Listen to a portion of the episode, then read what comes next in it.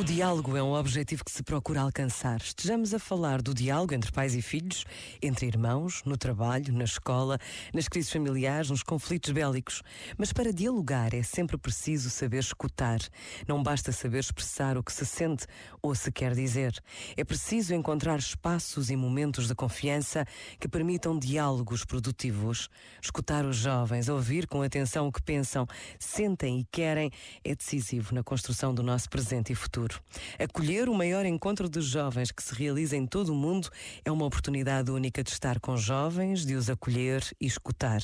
E basta a pausa deste minuto para agradecermos a Deus a possibilidade que nos é dada de vivermos uma Jornada Mundial da Juventude em Portugal. Pensa nisto e boa noite. Este momento está disponível em podcast no site e na